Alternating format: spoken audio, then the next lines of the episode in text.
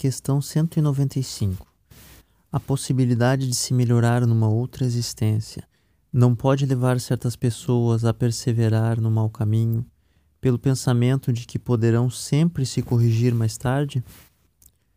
Aquele que pensa assim não acredita em nada, e nem a ideia de um castigo eterno o amedrontaria mais do que qualquer outra coisa, porque sua razão a repele. E essa ideia leva-o à incredulidade a respeito de tudo. Se unicamente se tivessem empregado meios racionais para orientar os homens, não haveria tantos céticos. Um espírito imperfeito pode, de fato, durante sua vida corporal, pensar como dizeis. Mas, uma vez libertado da matéria, pensa de outra forma, porque logo se apercebe de que fez um cálculo errado, e então virá consciente de um sentimento contrário a esse na sua nova existência. É assim que se realiza o progresso e é por essa razão que existem na Terra homens mais avançados que outros.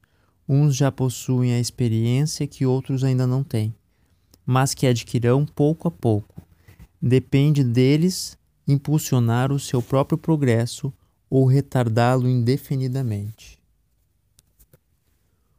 O homem que se encontra numa posição má deseja trocá-lo o mais depressa possível Aquele que está convencido de que as dificuldades desta vida são a consequência de suas imperfeições, procurará garantir uma nova existência menos sofrida, e esse pensamento o desviará mais depressa do caminho do mal do que a ideia do fogo eterno, em que não acredita.